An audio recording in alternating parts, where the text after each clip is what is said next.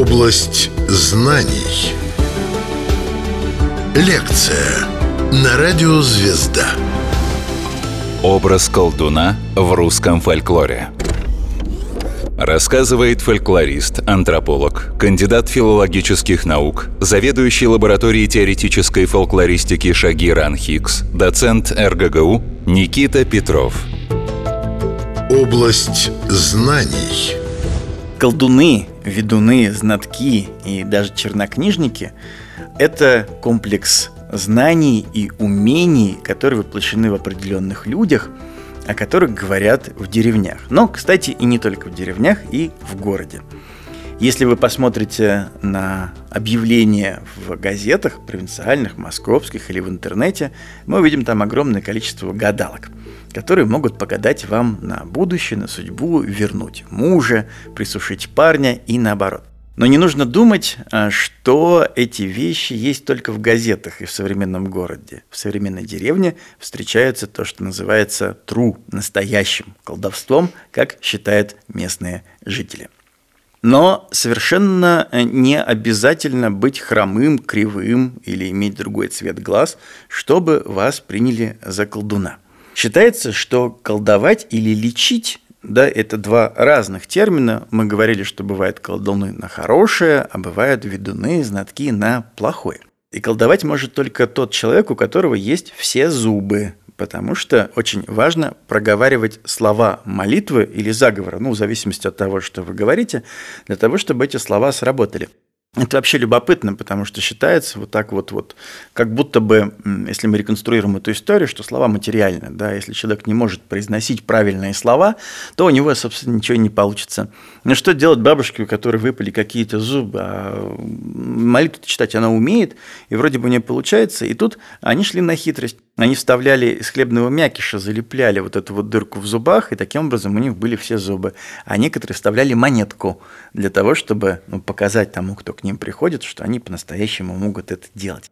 Но и, безусловно, эпоха 90-х, 2000-х годов усовершенствовала все эти умения, и вставные челюсти пользуются совершенно невероятной популярностью в деле магии. Но вот эта вот практика заговаривания, да, и даже обучения знатью, она связана с целым рядом ограничений и запретов. Так, например, пастух, да, когда он выходит пасти стадо, чтобы стадо не задрал медведь, либо коровы не разбежались, он должен был не есть красных или черных ягод, ни в коем случае не переступать через изгородь, не есть несколько недель перед выпасом яиц э, или, например, не а, ложиться в постель со своей женой. И вот этот вот набор ограничительных вещей тоже показывает, как формируется вот эта вот исключительность человека, который в деревне приписывали способность колдовать. Но прежде всего, конечно, знание должно держаться в секрете. Когда мы а, едем в фольклорные экспедиции и пытаемся узнать какие-то детали, лечения, тексты заговоров, то нам обычно рассказывают вот что. Я тебе открыто хочу сказать, мне, детка, некогда, я ничего и не знаю, а хоть бы и знала, да не имею права сказать. Система отказов такого типа да, показывает нам, что человек не а, согласен делиться подобного рода знанием. И вот здесь вот, конечно, любопытный пример, когда мы едем в экспедиции, а бабушка или дедушка старенькие, когда мы у них спрашиваем, записываем на диктофон, не передают ли они нам знатье по их мнению, да, и, может быть, поэтому мы знаем довольно-таки много. Однажды, когда я еще был курящим человеком, я пришел к знахарке. Все знали, что она знахарка и может избавить от разных болезней. И сказал, знаете, я хочу бросить курить. Как мне это сделать? Она говорит, хорошо, пойдем подвела меня к открытой печке. Там, говорит, огонь. Говорит, присаживайся. Я сел на четвереньки. Вот. Он говорит, теперь повторяй за мной. И я уже сосредоточился, да, я думаю, что сейчас будет прям что-то невероятное. Она говорит, повторяй за мной. Он говорит, я хочу бросить курить. Я хочу бросить курить. Я хочу бросить курить. И говорю, и все? Говорит, нет, не все. Как захочешь курить, вот тебе возьми конфетки сосательные конфетки. Положи в рот, рассоси, и потом вот ты не будешь курить. Я понял, что, ну, это своего рода, с одной стороны, издевка, да, с другой стороны, попытка скрыть вот некоторые знания, потому что она понимала, что я фольклорист, должен это записать, но с другой стороны, она не могла это рассказать по-настоящему. Образ колдуна в русском фольклоре. Область знаний. Неуспех в лечении, если это а, настоящая знахарка или знахарь, возможен, если знаток и пациент оказываются друг другу не по крови. Это тоже довольно любопытно. Понимание по крови или не по крови, оно как-то сопрягает э, вот эти вот неудачные попытки лечения. Ну, например, вы пришли к известному знахарю или знахарке, и ничего не получается, он говорит, ну вот не по крови. И это сопрягается, опять же, с идеей передачи, например, дара да, в деревне. Бывает скот по масти и не по масти. Например, родного хозяина коровы не ведутся, но никак они все время умирают, либо болеют. Значит, ему говорят, не по масти. То есть цвет кошки, цвет коров должен более-менее совпадать. Так и здесь. Лечение по крови или не по крови. Например, если знахарка имеет темные волосы, а пациент белые, то, возможно, сеанс лечения просто не удастся. Но в других текстах быличек выражается запрет, который тоже передается словами, да, по крови или не по крови, и колдовство э, будет действовать или не действовать, если пациент близкий родственник. Так, в частности, вот близким родственникам обычно это не помогает, вот, хотя они вроде бы кровь-то более-менее родственные. Так, по крайней мере, рассказывают наши жители. Но вот если был брат, вот историю я помню, женщина говорит, ну вот я, значит, у него спина болела, я ему зацертила, зачертила, чертить, да, это берется нож, вот, ну, то есть должен быть какое-то острое железо, ну, и дальше кладется человек на порог, и ему чертят вот крестики на пояснице на больном месте и говорят непосредственные слова какие-то. И говорит, вот ему не помогло, потому что мы родственники, да, то есть буквально получилось, что по крови. Поэтому термины по крови и не по крови, да, это, в общем, как бы такие обоснования легитимности и правильности того или иного действия или удачности и неудачности самого лечения и колдовства. Совершает обряд обычно тайно, чтобы никто не видел или не слышал. Да, мы про это уже немножко говорили, иначе будут какие-то нерезультативные действия. Идти не оглядываясь, ни с кем ни в коем случае не говорить, не переступать через порог, не переносить через реку. Ну, тут много разных идей, потому что тогда вот это вот магическое знание, выраженное в воде, в словах и так далее, может это река унести, либо другой человек забрать и так далее. А, интересно, э, случай, э, тоже мы записывали в деревне, как э, милиционеры забрали свисток у пастуха, ну, с помощью которых он созывал непосредственно коров. Вот, в результате пастух самоубился, да, потому что испугался, что вот этот свисток, поскольку он попал в руки чужим людям, его за это накажет леший. И таких историй мы записываем огромное количество. Если напреты, запреты нарушены, да, то, например, идет пастух по лесу, и тут деревья начинает гнуть ветер. Вот эти огромные сосны пригибаются к земле и хлещут этого пастуха разными способами. Лес и лещи, да, проявляет себя в природных стихиях и может наказать. И, наконец, такой большой еще совершенно потрясающий пласт – это плата. Плата колдуну или знатку. Мы все знаем, что в системе дарообмена традиционного, городского, мы должны платить за товары и за услуги. Когда вы приходите во вкусное и точка, вы даете деньги, вам дают какую-то еду здесь и сейчас. В современной социальной антропологии такая система называется рeciprocностью. Да, то есть это дарообмен. Мы все обязаны дарить и обязаны отдаривать немножко в сторону, поскольку это любопытно. То есть, когда вы дарите кому-то подарок на Новый год, на день рождения и так далее, то человек чувствует себя обязанным и всегда отдаривается разным способом. Тогда между вами устанавливаются равноправные более-менее отношения. И в условиях магического знания вот эта вот рецепрокность или дарообмен работает немножко по-другому. Распространено представление, что знатки, настоящие люди, которые умеют колдовать, не берут денег за работу – но могут принимать подношения чаем, конфетами, какой-то едой, ну, натуральными продуктами. Если же знатки все-таки берут деньги, то считается, что это не настоящее знатье, вот, и а, они на самом деле не колдуют, а обманывают. Но вот если посмотреть взаимоотношения наши с медиками, да, вот ну, в такой системе обычной, не когда вы, за вас есть полис, ОМС или ДМС, а когда вы кладете, не знаю, там денежку в конверт врачу, да, или дарите бутылку коньяка, это более-менее известная практика, наверное, об этом можно говорить, то это прям вот очень похоже на взаимоотношения с колдунами и с знатками. Но в целом они должны оказывать помощь бескорыстно, ну, по крайней мере, формально бескорыстно, вот, и тогда люди считаются, что их знание, оно по-настоящему честное, и они по-настоящему, конечно же, а, могут помогать. Но что происходит, когда встречаются два колдуна? которые друг с другом соперничают. Ну и здесь есть много разных историй, которые, конечно, трансформируются в былички, в наши мифологические рассказы, о которых мы говорили. Так вот, в Пермском крае очень распространен совершенно замечательный сюжет, когда одного колдуна пригласили на свадьбу, а другого не позвали. И тот, который не позвали, вот он пришел, встал у печного столба. Печка – это всегда вот такой как бы локус, место в доме, которое осмысляется как связь с предками, связь с колдовством, с магией и так далее.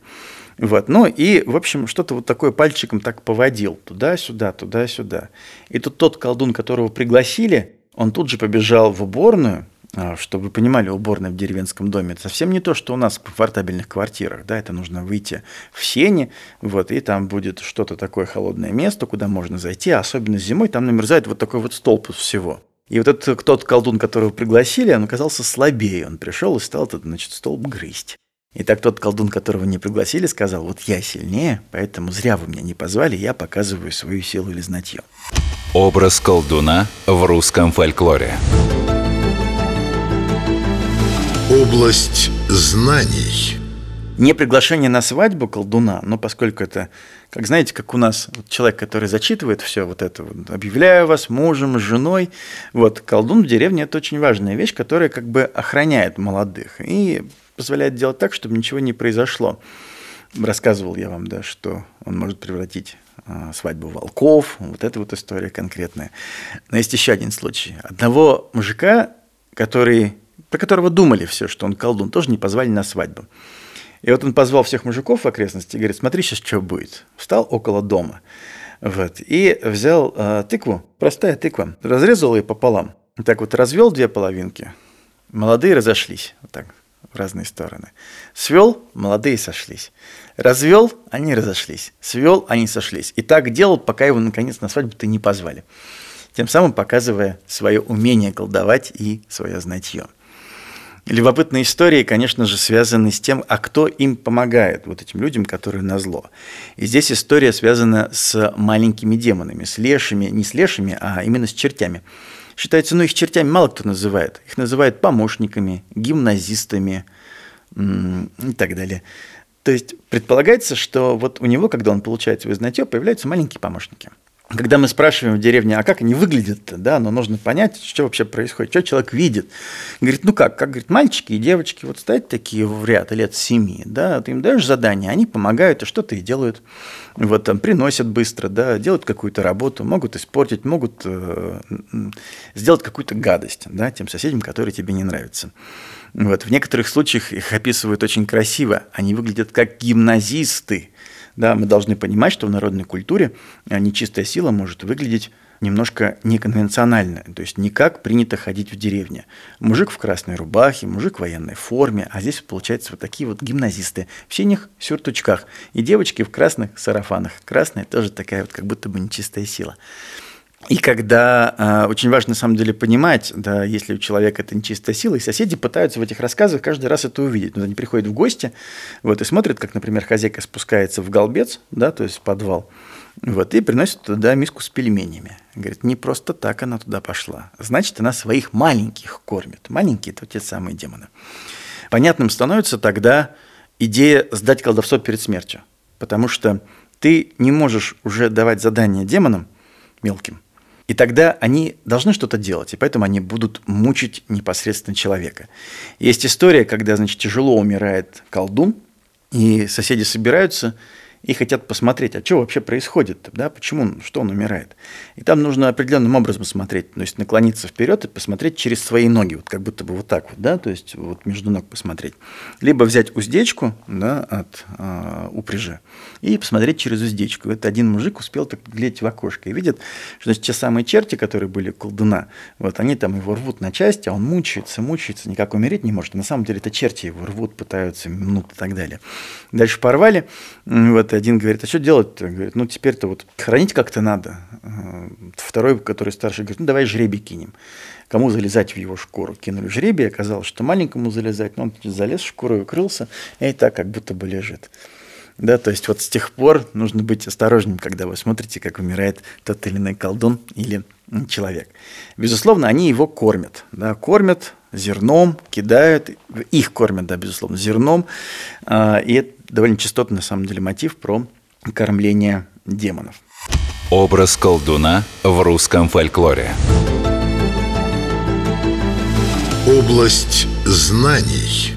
Одним из довольно частотных мотивов, с помощью которых ну, как бы связывают вот эту вот идею колдовства, оказывается оборотничество. И вот история такая, значит, заподозрили опять люди, что в деревне поселилась какая-то ведьма, вот она есть, она колдует, но ничем себя не проявляет. Это довольно сложно. Кстати, э, узнать, что человек ведьма или нет, можно определенным способом, с помощью острого железа. Я был свидетелем, когда на одну соседку пало подозрение в том, что она колдует. Ее женщина пригласила к себе в дом, и потом, где она сидит, в стул внизу воткнула кнопку – Видите, острое железо. И считается, что если вокнуть, она встать не сможет. Но та женщина спокойно встала, конечно, и ушла, но рассказывают, что некоторые люди сидели как привязанные и никак не могли уйти. Говорит, ну вот я пошла, ну вот еще посижу, ну вот я пошла, еще посижу. Это стандартное такое тоже обвинение в колдовстве. Так вот, ребята решили понять, э, кто вообще колдует в деревне. Пошли ночью гулять, и вдруг видят, рядом с ним идет кошечка. Идет и не отстает. То раз в кусты, то снова на дорогу. Вот. Ну и подумали, что, собственно, это колдунья, которая ведьма превратилась. Взяли камень, да, и кинули в эту самую кошку, подбив ей лапку. А на утро пошли смотреть. Ну и действительно оказалось, что в самом дальнем доме, в деревне, у одной бабушки рука перевязанная. То есть по ночам она превращалась в кошку, а днем была обычным человеком. Ну или история из Брянской области, когда парень влюбился в девушку, а мать очень не хотела, чтобы он с ней встречался. И вот идут они вечером, гуляют по деревне, и смотрит парень, что сток сена вот рядышком стоит. Прошли дальше, а он снова стоит. Прошли дальше, а он снова как будто за ними бежит. Тогда он рассердился, взял шест, вот такой шест большой длинный, и в этот сток, в общем, как бы проткнул. Приходит домой, а там, значит, его мама, проткнутая этой палкой, лежит на постели. Или же история, когда, например, идет тоже по деревне некая толпа людей, за ними катится колесо. Катится, катится, катится, катится, катится. И один мужик, который тоже считался таким хорошим знатком, он взял это колесо и привязал на ночь вот так вот веревками привязал к сараю, пришел, видит, а там, значит, старушка местная так привязана, говорит, развяжи меня, больше колдовать не буду. Развязывает, ну и, соответственно, старушка больше не колдует и уже ни в кого не превращается. Поэтому оборотничество – это очень частотный мотив, который связан с представлениями о колдунах и чернокнижниках, по крайней мере, в тех регионах, а, где мы записывали эти тексты. Не стоит думать, что эта история прям супер мистическая. Мы обычно привыкли проводить вот такую вот границу между тем, что было в древности, в деревне, в архаике и в современности. Ну, рациональность, прогресс. Кажется, что эти две системы существуют вне зависимости друг от друга. Вот я уже говорил про аграрные общества, да, где у нас есть идея ограниченного блага, и там вот такие штуки э, в качестве системы знаний могут вполне процветать.